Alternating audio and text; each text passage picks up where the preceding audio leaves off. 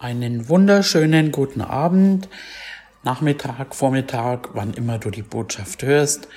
Hier ist Reverend Raffaela Irwin von der Gemeinde From Faith to Faith to the Nations aus Fürth, Deutschland. Ja, ich freue mich, dass wir wieder weitermachen mit unserer Lehrserie Göttliche Heilung. Und bevor wir in die Message gehen, möchte ich noch, dass wir zusammen beten.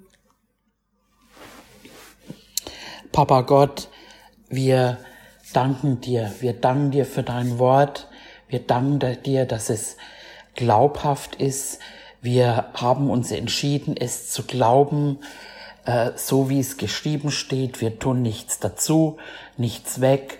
Und danke, dass du jetzt durch mich redest in Herzen, die das empfangen, was du sagst. Im Namen von Jesus danken wir dir. Amen. Ja, ähm, die letzten beiden Male haben wir uns das angeschaut, ähm, dass wir die Gerechtigkeit Gottes geworden sind. Und das ist ein Fundament ähm, für unser ganzes Christenleben, für Heilung, aber eben für das ganze Christsein, weil eben, das haben wir uns angeschaut, der Gerechte lebt aus Glauben. Und im Kolosserbrief steht es, äh, dass wir, dass er uns vom Vater unverklagbar äh, darstellt, unverklagbar heilig und tadellos, so steht's da, ähm, heilig und tadellos, äh, unverklagbar darzustellen vor seinem Angesicht wenn ihr nämlich im Glauben gegründet fest bleibt und euch nicht abbringen lasst von der Hoffnung des Evangeliums, das ihr gehört habt, was verkündet worden ist. Das ist wichtig einfach, dass wir uns auch nicht abbringen lassen von diesem Geschenk der Gerechtigkeit, die wir geworden sind. Und eine Bibelstelle möchte ich euch äh, mit euch zusammen da noch anschauen, ähm, da gehen wir in dem Hiob, Hiob 33. Hiob 33 und wir lesen mm, wir lesen im Vers 19 äh, da geht's um Schmerzen auf seinem Lager. Das Gebein wird hart gestraft. Brot wird ihm zum Ekel und seiner Seele die Lieblingsspeise. Sein Fleisch schwinde dahin, man sieht es nicht, und seine Knochen, die man sonst nicht sah, liegen bloß. Seine Seele naht dem Verderben und sein Leben dem Todesmächten. Also da ist jemand richtig krank, schwer krank, sterbend. Und dann im Vers 23, wenn es dann für ihn einen Gesandten gibt, einen Mittler, einen aus Tausenden, der dem Menschen seine Gerechtigkeit verkündet so wird er sich über ihn erbarmen und sprechen, erlöse ihn, damit er nicht ins Verderben hinabfahre. Ich habe Lösegeld gefunden. Alsdann wird sein Fleisch frischer sein als in jungen Jahren, und er wird zurückkehren zu den Tagen seiner Jugend. Er wird zu Gott flehen und er wird ihm gnädig sein. Ja, er wird ihn sein Angesicht sehen lassen mit Jauchzen und er wird dem Menschen seine Gerechtigkeit wiedergeben. Wow. Also da ist ein schwerkranker, sterbender, dem eben verkündigt werden soll, ähm, dass er gerecht ist, dass Gott dass Jesus Christus gestorben ist, damit wir das Geschenk der Gerechtigkeit empfangen und äh, eben nicht mehr eben Sünder sind. Und ähm, ich finde es ganz interessant in dem Text, wo steht, wenn es dann für ihn einen Gesandten gibt, einen Mittler, einen aus Tausenden. Und ich habe mich immer gefragt, wieso nur einer aus Tausenden? Aber ist ja irgendwo auch logisch, weil es so wenige sind, die dir die Gerechtigkeit äh, erzählen, sondern eher, dass du ein Sünder bist, dass du verkehrt bist. Aber Gerechtigkeit, das ist wirklich ein Schlüssel. Und wie man dann sieht, das Fleisch, also da ist wirklich der Körper gemeint. Und dann heißt es weiter, Vers 27, der wird dann singen vor den Menschen und sagen, ich hatte gesündigt und das Recht verkehrt. Aber er hat mir nicht vergolden, wie ich es verdiente.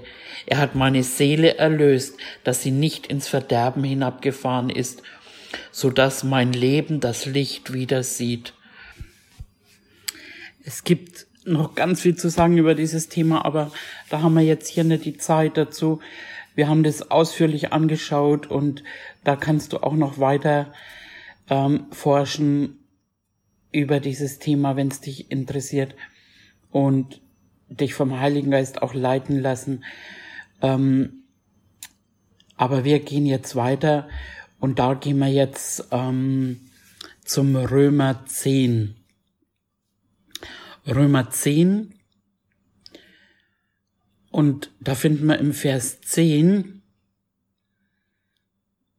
das haben wir schon mal gelesen, ganz zum Anfang, denn mit dem Herzen glaubt man, das haben wir uns ausführlich angeschaut, was denn überhaupt das Herz ist.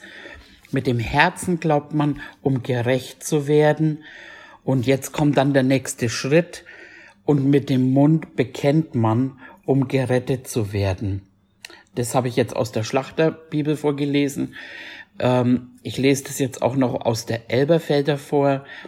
Römer 10,10, 10, denn mit dem Herzen wird geglaubt zur Gerechtigkeit und mit dem Mund wird bekannt zum Heil. Da haben wir dann einmal in der Schlachterübersetzung eben zur Rettung und in der Elberfelder zum Heil. Ähm, das ist Willkür des Übersetzers, weil es eben wieder das eine Wort ist.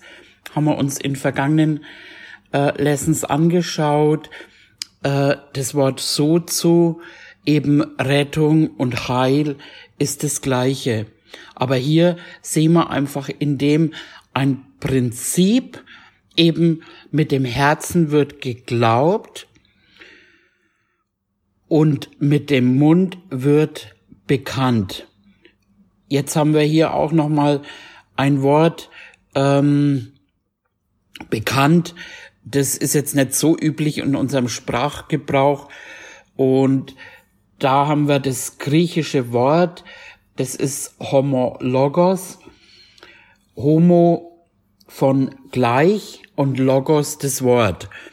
Und das, die Bedeutung ist dann eben das gleiche Sagen wie Gott.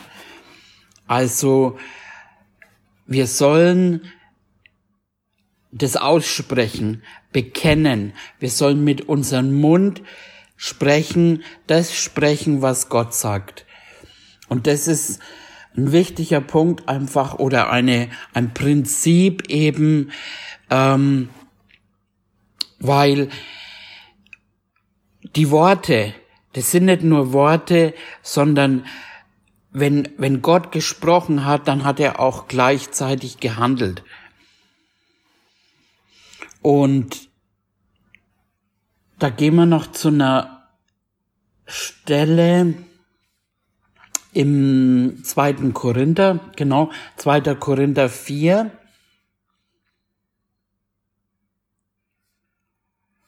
2. Korinther 4, 13, da heißt's, weil wir aber denselben Geist des Glaubens haben, gemäß was geschrieben steht. Ich habe geglaubt, darum habe ich geredet. So glauben auch wir und darum reden wir auch. Also Glaube spricht. Das, was du glaubst, das, was in deinem Herzen ist, das heißt auch äh, in der Bibelstelle, was im Herzen ist, davon geht der Mund über. Und deswegen äh, ist es nicht nur eine äh, so, ich, ich, ich babbel jetzt das, sondern füll dein Herz eben mit dem, was du dich fühlst, eben, ähm, das wird in dein Herz dringen, eben, und, und dann davon geht der Mund über. Und eben, weil wir den Geist des Glaubens haben, weil wir eben unseren Glauben immer mehr füllen durch das Wort Gottes, durch die Predigt, ähm, steht im, ich glaube jetzt im Römer eben, dass der Glaube kommt vom Hören der Predigt und die Predigt wiederum vom Wort Gottes. Deswegen ist es mir auch immer wichtig, dass ich alles, alles mit Bibelstellen belegen kann. Alles, was ich sage, das könnt ihr in der Bibel nachlesen. Und das machen wir ja auch immer hier zusammen. Ähm, und das baut deinen Glauben und dann wirst du immer mehr reden und darüber das aussprechen. Ähm, dann schauen wir uns die nächste Stelle gleich an. Das ist auch eine grandiose Stelle im Hebräer 11. Hebräer 11, Vers 3. Ich gebe dir immer einen Moment Zeit. Hebräer 11, Vers 3, da heißt, durch Glauben verstehen wir, dass die Welten durch Gottes Wort bereitet worden sind, so dass die Dinge, die man sieht, nicht aus Sichtbaren entstanden sind. Wow. Also alles, was du siehst, das ist gesprochen worden. Und Gott sprach, ne, 1. Mose, Gott sprach und es war da in seinem Wort, in, in seinem Reden ist gleichzeitig eben die schöpferische Kraft. Und das ist ein wirklich ein geistliches Prinzip, eben ähm, das wirksam ist. Und jetzt ist das Wort eben auf unseren Lippen. Gott spricht jetzt durch uns. Gott ist Geist und er braucht einen Körper, er braucht einen Mund. Und jetzt ist es eben dein Mund. Er sprach, es war da. Na, er hat gesagt, es sei Licht und es war Licht. Und die nächste Stelle dazu im Psalm 33, Vers 6.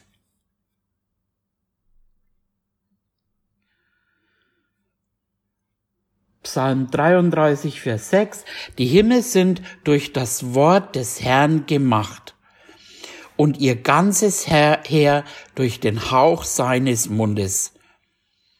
Hm, wow.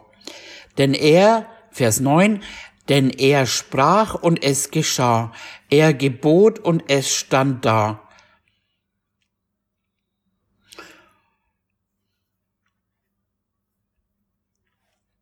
Und im Hebräer 1 heißt dann, er trägt alle Dinge durch das Wort seiner Kraft. Alles wird zusammengehalten durch das Wort Gottes. Wir haben neulich, haben wir äh, zur Reformationszeit, äh, wir haben den Film Luther nochmal angeschaut. Weiß gar nicht, ob ich das schon mal erwähnt habe oder jemand anders erzählt habe, aber äh, die, das war ja die Zeit, das war Mittelalter und das nennt man auch das dunkle Zeitalter. Ähm, die Pest war da und warum? Es, das Wort Gottes war nicht zugänglich für die Menschen. Es war äh, von den katholische Kirche verschlossen worden und, und von, für die Menschen nicht zugänglich. Und dann wurde es ganz schön dunkel auf der Erde. Und das, das Wort ne, ist ja Licht auch und, und das erleuchtet und das, wenn du das entdeckst, wirklich, dann, dann braucht man nicht sagen, les deine Bibel oder hör dir Botschaften an oder so. Das ist, das ist ein, ein, ein Schatz und das Wort ist Jesus selbst. Ne, das Wort wurde Fleisch und wohnte mitten unter uns und das ist so, also das ist so, wow, das Wort ist wirksam, es ist lebendig heißt, es ist unseres Fußes Leuchte. Jesus ist dieses Wort und wenn du wirklich Jesus liebst, dann liebst du das Wort. Und wie gesagt, Gebet ist wichtig, äh, Wunder, Zeichen und so weiter. Das ist alles, hat seinen Platz, Salbung. Aber das Wort und in dem Fall jetzt das gesprochene Wort, das Wort auf unseren Lippen, das hat jetzt diese schöpferische Kraft. Das ist Jesus eben, der durch dich spricht. Und in seinen Worten ist Kraft. Und das ist auch begleitet ne, vom Heiligen Geist einfach. Der, der Heilige Geist stützt sich auf das Wort. Die Engel handeln nach dem Wort. Und äh, im Römer, genau im Römer 4, Römer 4, 17, Römer 4, 17. Ich weiß, das sind viele Bibelstellen, aber das ist, das ist so wertvoll und das sind auf der einen Seite Basics und doch einfach, das ist der Schlüssel eben zum Heil, zur Heilung für den ganzen Leib und nicht nur für den Leib, sondern für, für unser ganzes Leben. Ähm, Römer 4, 17, wie geschrieben steht, ich habe dich zum Vater vieler Völker gemacht, da geht's um Abraham, vor Gott, dem er glaubte, der die Toten lebendig macht und dem ruft, was nicht ist, als wäre es da. Also er ruft die Dinge, die nicht sind, als wären sie da. Jetzt wenn man zum Beispiel äh, im ersten Mose, da in diesen Schöpfungsbericht, da heißt ganz zu Anfang, ach, ich gehe schnell hin, ähm,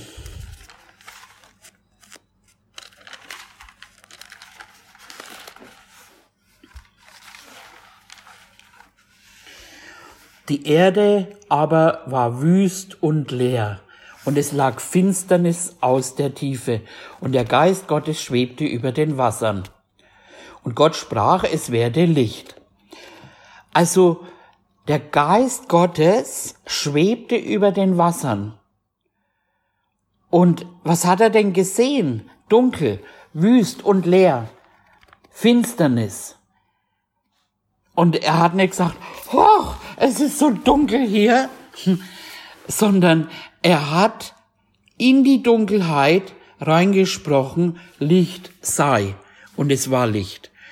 Also das, na, du lügst nicht, wenn du jetzt zum Beispiel Schmerzen hast und dann sagst Gottes Wort, bekennst, du sagst das Gleiche, in seinen Wunden bin ich geheilt worden, dann sprichst du quasi die Dinge weg und Neues eben in Existenz.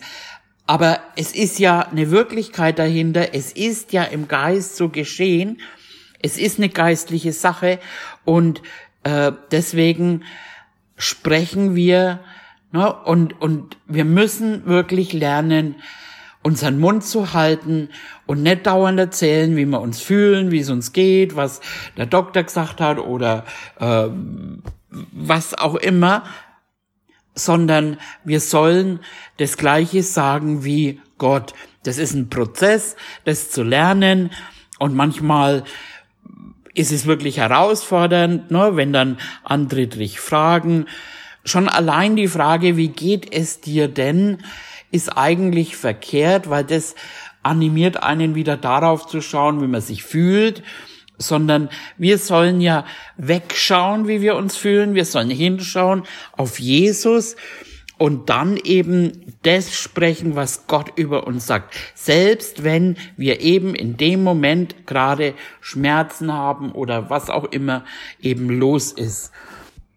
Und ich sag dir jetzt vielleicht ein paar herausfordernde Dinge, aber das ist es ja, wir sollen umdenken und das sag ja auch nicht ich, sondern die Bibel.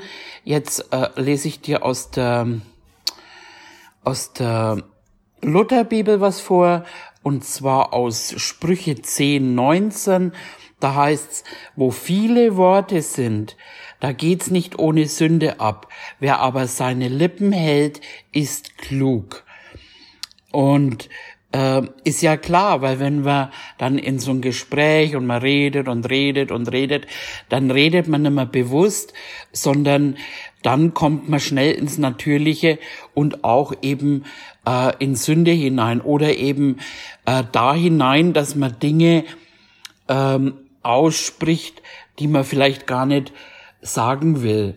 Und da wirklich bewusstes Lernen eben der, wie eine, wie eine andere Sprache, eben Gottes Sprache. Ähm, ich habe in, einer, äh, in meiner letzten Gemeinde, das war sehr schön, da habe ich jemanden gefunden, der auch so hungrig war nach dem Wort Gottes, der Florian, und nach dem Gottesdienst, die anderen sind dann oft feiern oder Party oder Kaffee trinken und so. Und ich sage nicht, dass Gemeinschaft nicht Berechtigung hat, aber das war so schön. Ich und der Florian, wir sind dann nach dem Gottesdienst, wir sind zusammen, äh, manchmal noch einfach ewig lang da gesessen und haben dieses Wort, was wir nach der Predigt eben gehört haben, nicht gleich so, okay, jetzt und weiter geht's und wie geht's dir und was machen wir jetzt und dödödö, sondern wir haben über das Wort nachgesinnt, wir haben, wir sind manchmal zusammen nebeneinander gesessen und haben gar nichts mehr geredet, sondern einfach dieses Wort wirken lassen, darüber nachgesinnt. Und das fand ich sehr kostbar, einfach da äh, einen Bruder gefunden zu haben, der, der mit mir einfach diesen Weg gegangen ist, wo man einfach das Wort an die allererste Stelle und, ähm, und darüber dann einfach eben uns ausgetauscht haben. Aber ich habe das auch oft zu, zu den Bibelschülern gesagt, wir brauchen nicht nach einem Teaching nochmal ein Teaching oder einfach erstmal wirken lassen, weil das Wort Gottes ist ja wirksam. Und ich lese euch jetzt noch ein paar ähm, interessante Bibelstellen vor. Ihr könnt die mitschreiben und später nachlesen. Ähm, und zwar im Prediger 5.3, denn wo viele Sorgen, denn wo viele Sorgen ist, da kommen Träume, und wo viele Worte sind, da hört man den Narren. Prediger 10, 13, 14, am Anfang seiner Worte ist Narrheit und das Ende ist schändliche Torheit. Jakobus 3, 2, denn wir fehlen alle mannigfaltig. Wer aber auch in keinem Wort fehlt, der ist ein vollkommener Mann und kann auch den ganzen Leib in Zaum halten. Sprüche 17, 27, 28, ein Vernünftiger mäßigt seine Rede und ein verständiger Mann ist kalten Muts. Psalm 39, 1, Psalm Davids, ich habe mir vorgenommen, ich will mich hüten, dass ich nicht sündige mit meiner Zunge. Ich will meinen Mund zäumen. Jakobus 1,19 Darum, liebe Brüder, ein jeglicher Mensch sei schnell zu hören, langsam aber zu reden und langsam zum Zorn. Jakobus 3,2 Darum, nein, denn wir fehlen alle mannigfaltig. Wer aber auch in keinem Wort fehlt, der ist ein vollkommener Mann und kann auch den ganzen Leib im Zaum halten. Sprüche 10, falsche Mäuler bergen Hass. Wer verleumdet, der ist ein Narr. Wo viele Worte sind, da geht's ohne Sünde nicht ab. Wer aber seine Lippen hält, der ist klug. Des gerechten Zunge ist köstliches Silber.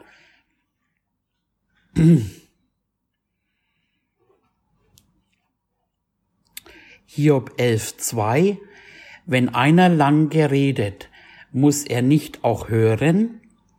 Muss denn ein Schwätzer immer Recht haben? Sprüche 17.27 Ein Vernünftiger vernünftiger mäßigt seine Rede.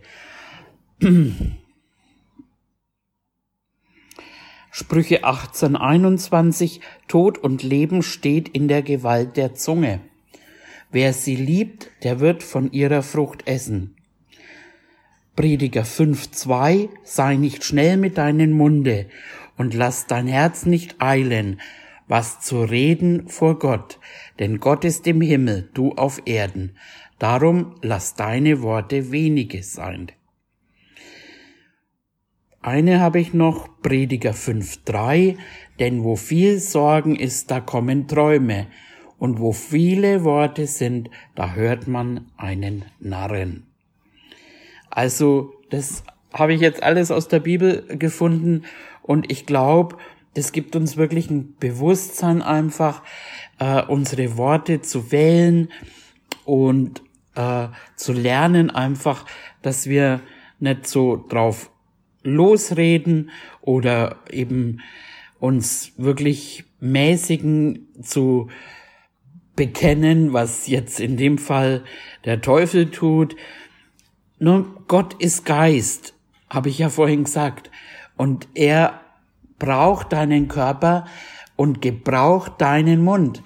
Und wenn du Gottes Worte, gibt's auch eine, eine Bibelstelle, ähm, wenn jemand rede, dann rede er Gottes Aussprüche.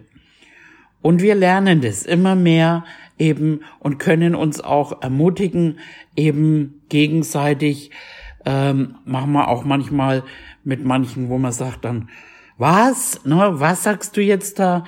Also es ist wirklich sich einzulassen auf den Prozess des Lernens eben Gottes Sprache zu sprechen.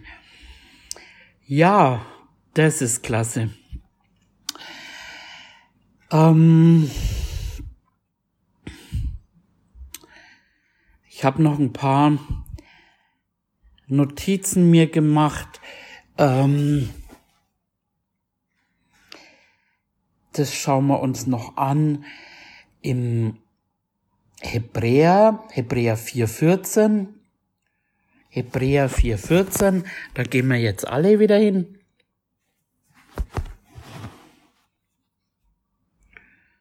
Hebräer 4,14 heißt dass Jesus unser Hohepriester unseres Bekenntnisses ist. Also, was wir sprechen, da ist Jesus der hohe Priester. Und dann weiter, da wir nun einen großen hohen Priester haben, der durch die Himmel gegangen ist, Jesus der Sohn Gottes, so lasst uns am Bekenntnis festhalten. Lasst uns festhalten an dem, was Gott über uns gesagt hat. Wir gehen zum Thron Gottes und halten Gott sein Wort hin. Und er in seiner, seinem Amt als Hohepriester nimmt diese Worte, der Geist kommt dazu und, und dann wird sich das eben äh, verändern in, in, ich sag mal, in göttliche äh, Wahrheiten. Das ist der Weg. Und er handelt. Er ist es immer noch. Es ist nicht nur ein Prinzip, sondern es ist eine Verbindung, eine Beziehung. Und no, wenn du, wenn du jetzt, ich sag mal, mit Mark redest, dann redest ja mit ihm Englisch. No, er versteht kein Spanisch. Und Gott, wenn wir mit Gott reden, dann reden wir die göttliche Sprache. Amen. Und im Markus 16, Vers 20,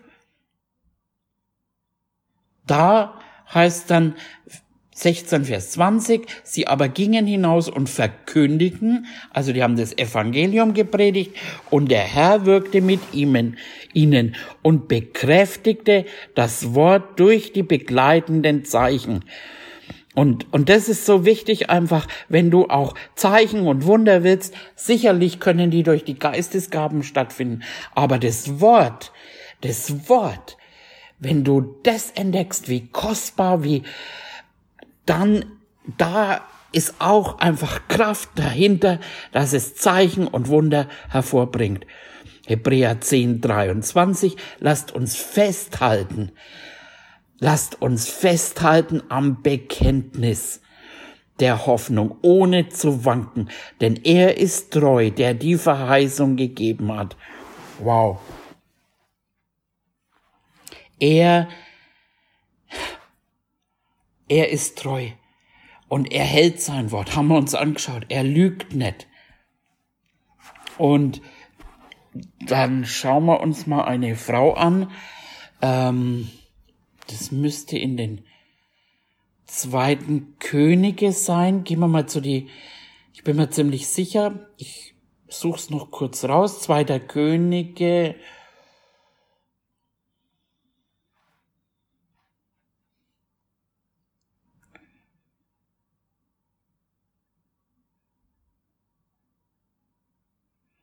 Genau. Zweiter Könige, Kapitel 4. Zweiter Könige 4 und da lesen wir ab Vers 8. Und es geschah eines Tages, dass Elisa nach Schunem ging. Dort wohnte eine vornehme Frau und die nötigte ihn bei ihr zu essen. So oft er nun vorbeikam, kehrte er dort ein, um zu essen. Und sie sprach zu ihrem Mann, siehe doch, ich erkenne, dass ein heiliger Mann Gottes ist der immer bei uns vorbeikommt. Lasst uns doch ein kleines gemauertes Obergemach errichten und für ihn ein Bett sowie Tischstuhl, Leuchter hinstellen, damit er dort einkehren kann, wenn er zu uns kommt. Und es geschah eines Tages, dass er dorthin kam, kehrte in das Obergemach ein, legte sich hin und sprach zu seinem Burschen Gehasi, rufe diese Schunamitin. Da rief er sie, und sie trat vor ihn hin, und er sprach zu ihr, zu ihm, Sage ihr doch, siehe, du hast unsretwegen viel Sorge gehabt. Was kann ich für dich tun? Hast du etwas, weswegen ich mit dem König oder dem Heerführer über dich reden sollte? Sie sprach, ich wohne ja mitten unter meinem Volk. Er sprach, was könnte man für sie tun? Gehasi sprach, ach, sie hat keinen Sohn und ihr Mann ist alt. Da sagte er, rufe sie. Und als er sie rief, trat sie unter die Tür und er sprach, um dieselbe Zeit übers Jahr wirst du einen Sohn ans Herz drücken. Sie sprach, ach nein, mein Herr, du Mann Gottes, belüge deine Magd nicht. Aber die Frau wurde schwanger, gebar einen Sohn um dieselbe Zeit, im nächsten Jahr, so wie Elisa ihr verheißen hatte. Als aber der Knabe heranwuchs, geschah es eines Tages, dass er zu seinem Vater zu den Schnittern hinausging, und er sprach, Vater, mein Kopf, mein Kopf. Jener aber befahl dem Knecht, trage ihn zu seiner Mutter. Der hob ihn auf, brachte ihn zur Mutter, er saß auf ihren Schoß bis zum Mittag, dann starb er. Da ging sie hinauf, legte ihn auf das Bett des Mannes Gottes, schloss hinter ihm die Tür zu, ging hinaus, und sie rief ihren Mann und sprach, sende mir doch einen von den Knechten und eine Eselin. Ich will schnell zum dem Mann Gottes gehen, aber bald wiederkommen. Er sprach, warum gehst du heute zu ihm? Es ist doch weder Neumond noch Sabbat. Sie sprach, lebe wohl. Sie sattelte die Eselin und sprach zu ihrem Knecht, Treibe das Tier immerzu an und halte mich nicht auf beim Reiten, es sei denn, dass ich es sage. Und sie ging denn und kam zu dem Mann Gottes auf dem Berg Karmel. Aber als aber der Mann Gottes sie aus eigener Entfernung sah, sprach er zu dem Diener Gehasi, siehe dort die Shunamitin. Nun laufe ihr doch entgegen und sprich zu ihr, geht es dir gut, geht es deinem Mann gut, geht es deinem Kind gut? Sie sprach, Jawohl. Als sie aber zu dem Mann Gottes auf den Berg kam, umfasste sie seine Füße, trat zu Gehasi und wollte sie wegstoßen. Aber der Mann Gottes sprach, lass sie, denn ihre Seele ist betrübt. Und der Herr hat es mir verbogen, borgen, hat es mir verborgen und mich nicht wissen lassen. Sie aber sprach, habe ich denn von meinem Herrn einen Sohn erbeten? Sagte sie nicht, sagte ich nicht, du sollst mich nicht täuschen. Da sprach er zu Gehasi, gürte deine Lenden, nimm meinen Stab in deine Hand und geh hin. Wenn dir jemand begegnet, grüße ihn nicht, und grüßt dich jemand, antworte ihm nicht. ähm, jetzt habe ich die Zeile. Ähm, und lege meinen Stab auf das Angesicht des Jungen. Aber die Mutter des Knaben sprach, so wahr der Herr lebt, so wahr meine, deine Seele lebt, ich lasse nicht von dir. Da machte er sich auf und folgte ihr. Und so weiter. Die Geschichte endet jetzt damit, dass das Kind einfach wieder von den Toten auferweckt wird durch Elisa. Ähm, mein Punkt ist in dem Ganzen, sie war fokussiert.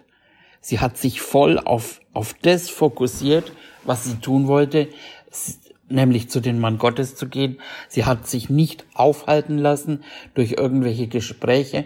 Und als sie gefragt wurde, äh, sie hätte jeden Grund gehabt zu erzählen, was los ist, was passiert ist, hat sie aber nicht. Als sie gefragt wurde, hat sie gesagt, jawohl. Wow, also das ist wirklich eine, eine vorbildliche Geschichte, die wir die wir annehmen dürfen und eben sehen, sie war fokussiert, sie hat nichts Zusätzliches gesagt, sie hat sich nicht aufhalten lassen. Wow, das ist stark. Und eine andere Stelle, die auch ähm, gut ist, das finden wir in der Offenbarung. In der Offenbarung ganz zum Schluss, das sehen wir auch, wo es heißt, ähm, dass wir einfach, also der Geist und die Braut sollen sprechen, ja, Jesus, komm. Also man sieht eigentlich durch die ganze Bibel, dass alles, auch das ähm, erste Kommen Jesu, das ist auch alles von den Propheten vorausgesagt worden. Ähm, wir sollen jetzt nicht irgendwelche Dinge, Wunschgedanken irgendwo voraussagen. Es sollte vom Geist Gottes geleitet sein. Aber hier in der Offenbarung 22 haben wir auch eine ganz klare Anweisung im Vers 17. Und der Geist und die Braut sprechen, komm. Wer es hört, der spreche, komm. Und wen da dürstet, der komme und wer da will, der nehme Wasser des Lebens umsonst. Und im Vers 20 heißt er nochmal, es spricht, der dies bezeugt. Ja, ich komme bald. Amen. Und dann wieder, ja, komm, Herr Jesus. Also da sieht man auch, dass auch das Kommen Jesu gesprochen werden muss. Und zum Schluss über dieses Thema gehen wir noch in den Joel. Joel 4.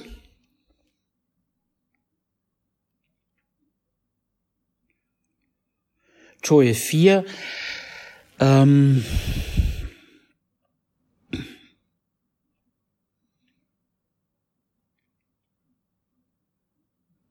Na, wo ist es denn? Genau. Im Vers 10, da heißt's, der Schwache spreche, ich bin stark. Warum soll der Schwache sprechen, ich bin stark? Also da haben wir auch wieder, ne, nicht so, oh, ich kann das nicht und du, du, du, sondern der Schwache spreche, ich bin stark. Der Kranke spreche, in den Wunden von Jesus bin ich geheilt worden. Wir machen uns eins und sprechen das Wort Gottes. Im Hebräer heißt es irgendwo auch, dass es ein zweistimmiges Schwert ist, das Wort Gottes. Warum zwei Stimmen? Die erste Stimme hat Gott und die zweite Stimme haben wir. Wir stimmen überein. Wir gehen in Einklang mit dem Wort Gottes. Dann wird's eine Stimme werden. Wir machen uns eins mit seinem Wort. In den Wunden, komm, sprech mit mir. In den Wunden von Jesus bin ich geheilt worden. Und sprecht es. aus dem Herzen raus, weil du jemand bist, der das glaubt. Du hast dich heute wieder ganz neu entschieden. Ich glaube nicht, was ich fühle, was der Arzt sagt. Ich glaube, was das Gott, Wort, Gott, Wort Gottes sagt. Wir sind Glaubende. Und weil wir glauben, sprechen wir die Dinge Gottes. Und es werden, es wird sichtbar werden. Amen. Und jetzt habe ich noch fünf Minuten und da möchte ich euch noch hineinführen in, ähm, ich weiß nicht, wer das äh, kennt oder nicht kennt, ähm, Beten in neuen Sprachen. Äh, wir haben da viel in der Bibelschule drüber und das ist die Taufe in den Heiligen Geist. Ne? Und in Markus 16 heißt dann, die Zeichen werden aber die begleiten, äh, die glauben, in, sie werden in neuen Sprachen sprechen. Und im 1. Korinther, 1. Korinther 14, Vers 4, da heißt wer in einer Sprache redet, erbaut sich selbst. Also das ähm, nennt man die Geistestaufe und äh, Wer das noch nicht erlebt hat, für den können wir auch dafür beten. Aber mein Punkt ist jetzt, ähm, es, der erbaut sich selbst. Und es wurde wissenschaftlich bewiesen auch, da hat man auch damals beim John G. Lake, haben Forscher Tests gemacht, die haben sein Gehirn irgendwie angeschlossen und äh, wenn er in Sprachen gebetet hat, dann hat, war die Gehirnfunktion viel exzellenter. Es heißt sogar, es wurde im Gehirn, da ist ein Platz, äh, der nur für diesen Zweck da ist und für nichts anderes äh, gebraucht wird. Ähm, es gab auch einen ähm, Gehirnspezialisten an der Oral Roberts Universität in Tulsa, der heißt Dr. Karl Peterson und der hat eine Studie gemacht über den Zusammenhang von Gehirnaktivitäten ähm, und der Ausübung des Sprachengebetes. Und da kamen interessante Ergebnisse hervor. Diese Tests und Nachforschungen ergaben, dass die Anbetung im Geist eben eine bestimmte Aktivität im Gehirn auslöst ähm, das im Gehirn werden dann zwei chemische Stoffe freigesetzt und die in unser Immunsystem geleitet werden und es um 35 bis 40 Prozent verstärken. Ähm, erstaunlicherweise ist die Freigabe dieser Stoffe von einem Teil eben des Gehirns ausgelöst, das sonst keine andere Funktion im menschlichen Körper hat. Und die Produktion laut dieser Studie äh, wird durch das Sprachengebet und die Anbetung im Geist aktiviert. Also wer das bisher einfach ähm, nicht nicht oder nicht zu viel eben praktiziert hat. Also es erbaut eben dich selbst, indem es eben auch deinen, für deinen Leib, es ist nicht nur eine geistliche Sache eben, ähm, es heißt ja auch, dass wir Geheimnisse beten, aber wir erbauen uns unseren Leib dadurch. Und das ist auch ein äh, wichtiger Punkt, eben das zu praktizieren. Ja, was kann man sonst noch sagen zum Thema Heilung? Äh, ich möchte jetzt gar nicht viel einfach über Ernährung predigen, aber ähm, das eine heißt, dass wir über unser Essen beten. Ähm, es wird gereinigt und geheiligt durch unser Gebet. Und ich denke aber, dass es auch wichtig ist, dass wir ähm, auch im Natürlichen einfach darauf achten, was wir trinken, wie viel wir trinken, äh, was wir einfach essen. Ähm, das Essen soll nicht unser Gott werden, aber das sind auch Dinge, die eben zur Heilung dienen. Da findet man zum Beispiel im, im, im Alten Testament beim äh, Daniel, der äh, hat äh, eine Zeit lang nur Gemüse gegessen und ähm, sich nicht an der fetten Speise des Königs an der Tafel irgendwie verunreinigt. Äh, ich rufe jetzt hier nicht dazu auf, Vegetarier zu werden, ähm, aber es gibt auch eben Stellen, äh, wo es heißt, eben, wenn man zum Beispiel schwach ist, dann soll man nur Gemüse essen. Ähm, vielleicht einfach, weil schweres Essen äh, auch das System, Immunsystem fördert, also schwächt. Und genauso ist es wichtig, einfach eine, eine Mischung, ne, dass man genug Schlaf, das findet man auch. Äh, Jesus schlief, Jesus hat sich mal abgesondert und ausgeruht. Äh, all das dient auch eben äh, der Gesundheit. Und Paulus hat zum Beispiel dem Timotheus auch geraten, eben trink ein wenig Wein, eben für dein Unwohlsein im Magen. Wein, Alkohol, äh, ne, wir sollen uns nicht besaufen, aber manchmal ist es auch desinfizierend. Eben, es gibt wirklich genug, äh, ja, äh, Lehre auch im Internet eben über gesunde Ernährung und dass das alles in Balance bleibt, dass man ne, nicht nur eben geistlich, sondern auch im Natürlichen eben ähm, ja eben sich gut ernährt und damit möchte ich jetzt diese Serie beenden. Ich fand's toll. Ähm, und zum Schluss möchte ich noch beten, wenn du jetzt gerade Schmerzen hast. Ich möchte beten für dich. Himmlischer Vater, wir danken dir jetzt für diese Serie. Wir danken dir für dein Wort. Wir danken dir für Autorität, die du uns gegeben hast und den Befehl heilt die Kranken. Ich danke dir für dein mächtiges Wort und im Namen von Jesus Christus spreche ich für jeden, der jetzt zuhört, in den Wunden von Jesu bist du geheilt worden.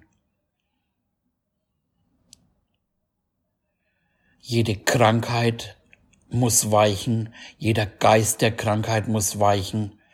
Depression geht jetzt im Namen von Jesus Christus.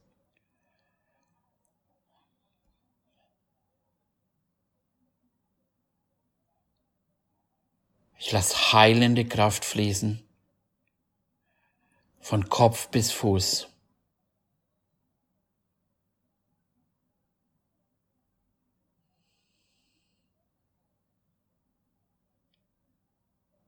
Chronische Krankheiten müssen verschwinden im Namen von Jesus Christus. Ohrengeräusche, Tinnitus geht. Sehstärken werden verbessert. Jetzt.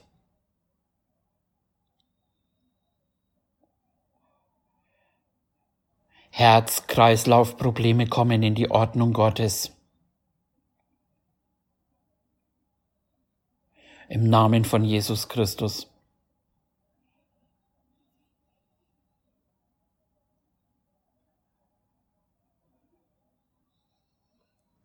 Arthritis geht jetzt raus im Namen Jesu. Ich befehle den Geist der Arthritis, dass er geht Jetzt.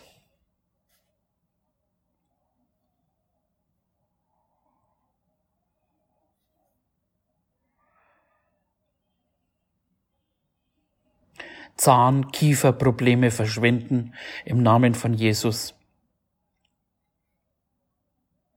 Sprech zu jeder Zelle deines Körpers die göttliche Ordnung. Zum Verdauungssystem, Magenschmerzen verschwinden Jetzt, genau jetzt im Namen von Jesus. Rücken- und Nackenprobleme.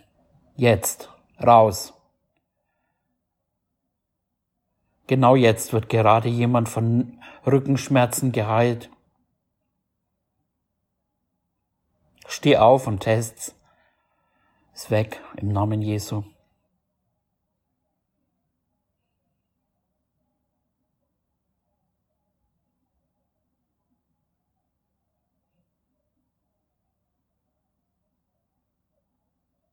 Und auch jede Krankheit, die jetzt nicht genannt wurde, muss weichen. Im Namen von Jesus Christus. Ja, dann verabschiede ich mich mit der Serie. Ähm, ich freue mich und bin gespannt, was Gott als nächstes tun will. Seid gesegnet, bleibt gesegnet. Eure Raffaela Irwin.